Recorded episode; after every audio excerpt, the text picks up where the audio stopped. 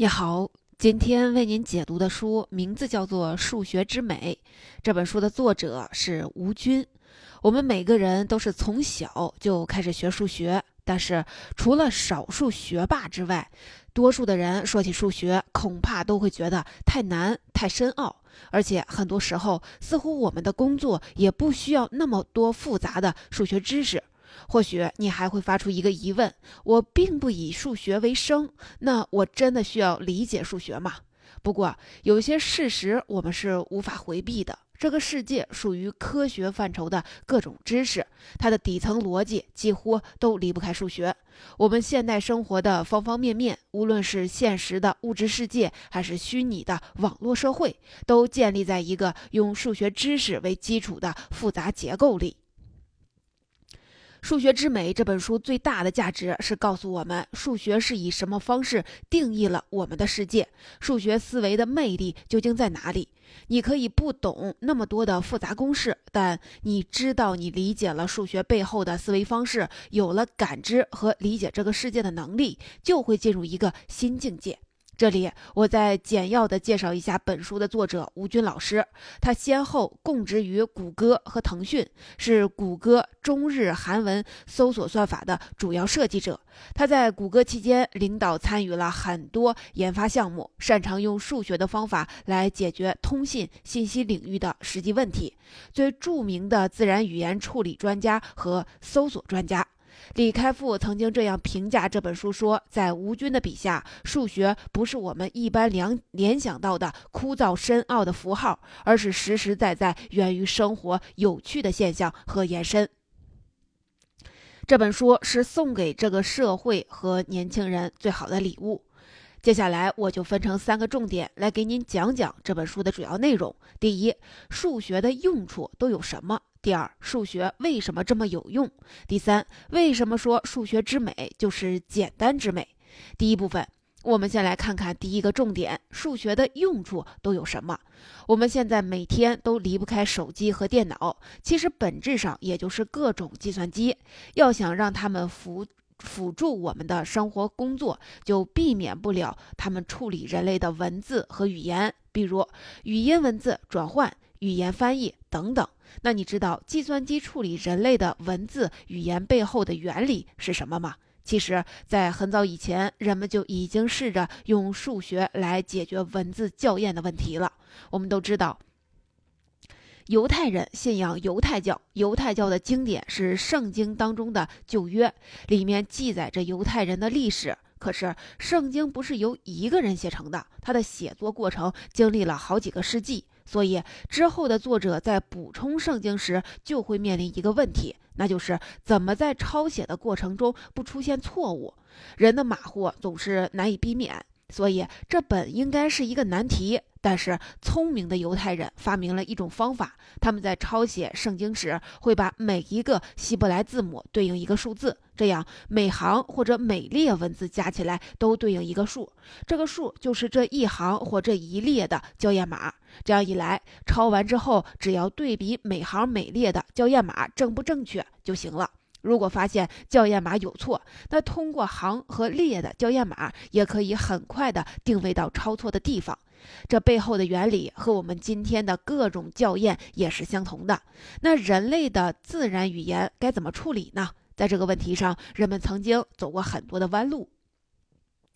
其实最开始的时候，科学家们按照仿生学的思路，坚持认为要让计算机学会。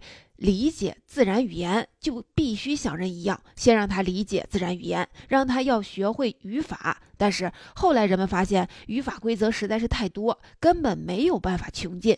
我们日常生活中用到的自然语言其实很复杂，不同的语境、不同的上下文、不同的语序都会产生完全不同的语义。根据计算，就算覆盖我们平时常用语言的百分之二十，都要写几万条的语法。这个工作量就已经是天文数字了，而且写到后面还会有自相矛盾的语法。为了区分，还要注明什么环境下用什么语法，整个过程无比的繁琐。所以，计算机学习语法这一条路，在上个世纪七十年代就已经走到了尽头。就在人们一筹莫展的时候，数学的威力显示了出来。数学的魅力就在于让复杂的问题简单化。美国著名的计算机科学家贾里尼克领导他的实验室，借助数学中的统计学工具，把当时语言识别的成功率从百分之七十提升到了百分之九十。同时呢，让语言识别的规模从几千个单词上升到了几万个单词，让语言识别有了实际应用的可能。听到这儿，你可能很疑惑：统计学和自然语言好像没有什么关系，他们怎么处理自然语言呢？其实，加里尼克的思路很简单，他认为要判断一个句子正不正确，就要看这个句子出现的可能性的大小，这个可能性用概率来衡量。比如，我们假定第一个句子出现的概率是二分之一，第二个句子出现的概率是千分之一，那第一个句子出现的可能性就比第二个句子大得多。那么，从概率的角度来说，第一个句子就更有可能是正确的。所以，接下来我们需要做的事儿就是判断一个句子出现的可能性有多大。这时就需要用到马尔科夫假设。这个假设是说，假定一个句子里每个词出现的概率只和前一个词有关，就好比“涨停”这个词最有可能出现在“股票”这个词之后。那么，只要给计算机足够量大的机读的文本，也就是专业人士说的语料库。计算机就能够算出来，在一个特定词后面出现某个词的概率。这样，只要把一句话里所有词出现的概率相乘，就是这个句子出现的概率。概率最大的句子就是最有可能正确的句子。按照这个思路，科学家们成功的让计算机拥有了处理自然语言的能力。你看，一个用几万条复杂语法解决不了的问题，用数学工具就轻松的解决了，而且效果还要好得多。那除了自然语言，我们今天用的手机、电脑最常做的一个动作之一就是搜索。很多人喜欢点网站上的分类标签，看自己特别感兴趣的新闻。那计算机是怎么给这些新闻分类的呢？这背后的原理也就是数学。这就是我们最开始举的那个例子，余弦定理能帮助新闻网站进行新闻分分类。余弦定理大家中学都学过，你可能忘了，我来给你复习一下。它是一个揭示三角形边角关系的重要的数学定理。使用余弦定理就可以仅凭三角形两个边的向量计算出这两个边的夹角。向量就是特定长度和方向的量，可以表示为带箭头的线段。具体该怎么做呢？一篇新闻里会有很多词，像“知乎者也”的这种虚词，对判断新闻的分类没有太大的意义；而像股票、利息这种实词是判断新闻分类的重点词。科学家精选了一个词汇表，这里面收录着六万四千个词，每个词都对应着一个编号。他们先把大量的文字数据输入到了计算机，算出每个词出现的次数。一般来说，出现次数越少的词就越有搜索价值，比如爱因斯坦、数学之美；而出现次数越多的词就越没有搜索价值，比如一个、这里等等。根据这个标准，把词汇表里的六万四千个词都算出各自的权重，越特殊的词权重就越大。然后再往计算机里输入要分类的新闻，计算出这六万四千个词在这篇新闻里的分布。如果某些词没有在这篇新闻里出现，对应的值就是零；如果出现，对应的值就是这个词的权重。这样，这六万四千个数就构成了一个六万四千。维的向量，我们就用这个向量来代表这篇新闻，把它叫做这篇新闻的特征向量。不同类型的新闻用词上有不同的特点，比如金融类新闻就经常出现股票、银行这些词，所以不难判断同类新闻的特征向量会有相似性。这样的话，只要算出不同新闻特征向量之间夹角的大小，就可以判断出它们是不是同一类新闻。这时就要用到余弦定理。来把两则新闻的特征向量之间的夹角算出来。科学家可以人工设定一个值，只要两个向量之间的夹角小于这个值，这两则新闻就可以判定成同一类新闻。你看，一个简单的数学定理，通过科学家们的巧妙应用，再次举重若轻地解决了一个难题。来给您总结一下这部分的内容。科学家们使用了统计学的方法，用概率的大小判断一个句子的正确性，从而让计算机获得了处理自然语言的能力。而在新闻分类领域里，科学家们用到了余弦定理来判断新闻的特征向量之间的夹角，从而让计算机能够确定新闻的类别。那咱们来回答一下这部分的问题：数学的用处都有什么？吴军在书中说，技术分为道和术两种，做事的原理和原则是道，而做事的具体方法就是术。我觉得数学真正的作用就是让我们掌握道，因为从历史的发展来看，所有术都会从独门秘籍到普及再到落伍。就像吴军说的，只有掌握了道的人，才能永远的游刃有余。说完了数学的作用，可能有人还是觉得不太服气。没错，数学有时候确实有用，但是人类也不是离不开数学。我不懂数学，也可以凭借经验来认识世界，来解决问题。有这种观点的人可能不在少数，但吴军在书里告诉我们，很多问题光靠经验积累是没有办法解决的，必须要有数学的帮助才能得到答案。这是为什么呢？第二个重点，我就给你说说数学为什么这么有用。和经验相比，数学能帮助我们的就是能让我们找到一个正确的数学模型。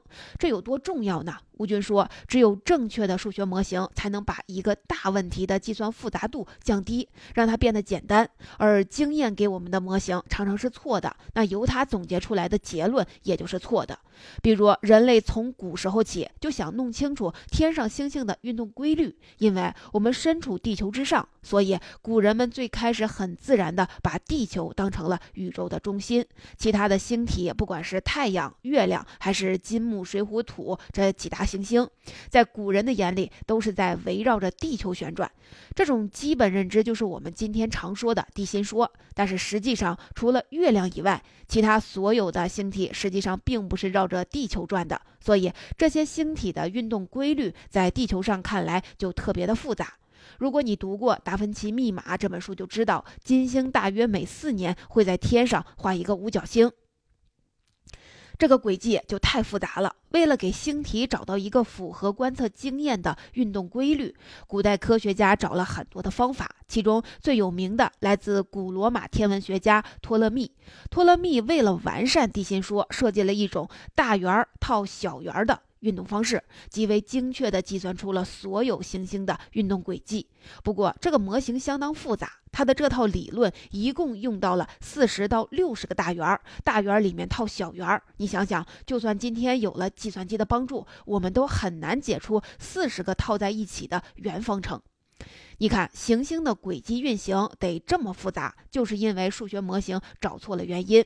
托勒密的模型就算是再精密、再符合当时人们的经验判断，也不能说是正确的数学模型。后来，波兰天文学家哥白尼提出了日心说，德国天文学家开普勒在他的基础上偶然发现，原来行星绕太阳转不需要大圆套小圆，一个椭圆方程就搞定了。他还通过这个数学模型总结出了。行星围绕恒星运转的开普勒三定律，把星体的运动规律解释得清清楚楚。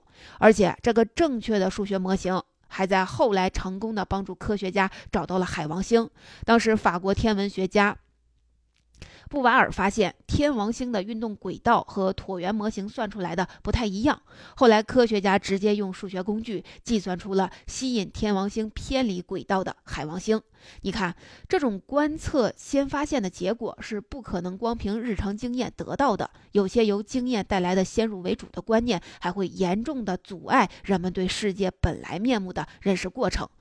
其实，历史对人类的这方面的教训真不少。吴军还说了一个和我们生活息息相关的例子：有二十年以上打字经历的朋友可能都知道，原来在电脑上打字可是一个技术活。当时比较流行的输入法有五笔输入法、双拼输入法，还有全拼输入法等等。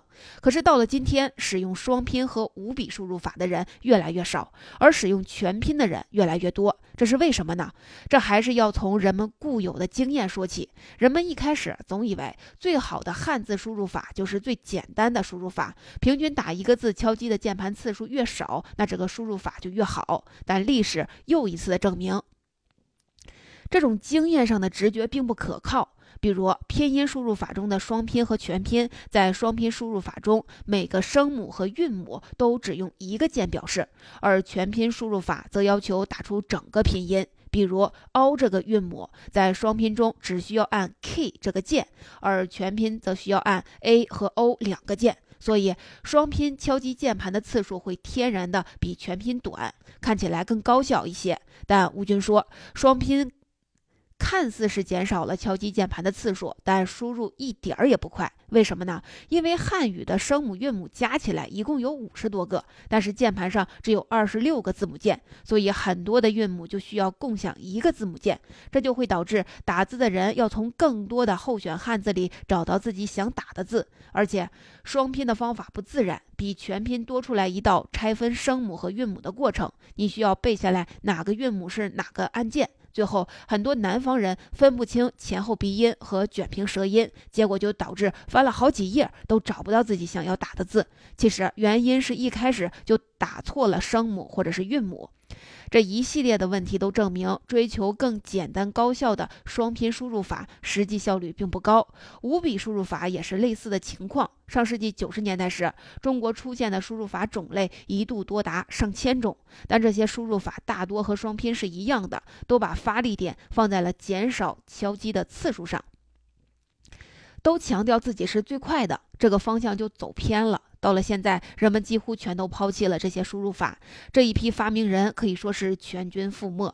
与此同时，全拼输入法得到不断的改进，所有汉字全拼的平均长度是二点九八。只要能够很好的利用上下文的相关性，就能把全拼输入法的平均敲击次数控制在三次以内。那该怎么利用上下文的相关性呢？这里又有人绕过弯路。十年前，人们就是通过不断的增加词库，甚至把一整句唐诗当成一个词来解释这个问题。但是统计下来发现帮助不太大，因为汉语里的短字词、一音多字的情况实在是太多了。如果词库非常大，打出来的候选词就太多，找到自己想要的那个还是很费时间。吴军说：“增大词库，这也是根据经验和直觉的应对方法，就和我们刚刚说的，在大圈里套小圈，在小圈里套更小的圈，思路是一样的。那最好的解决办法是什么呢？就是借助语言模型。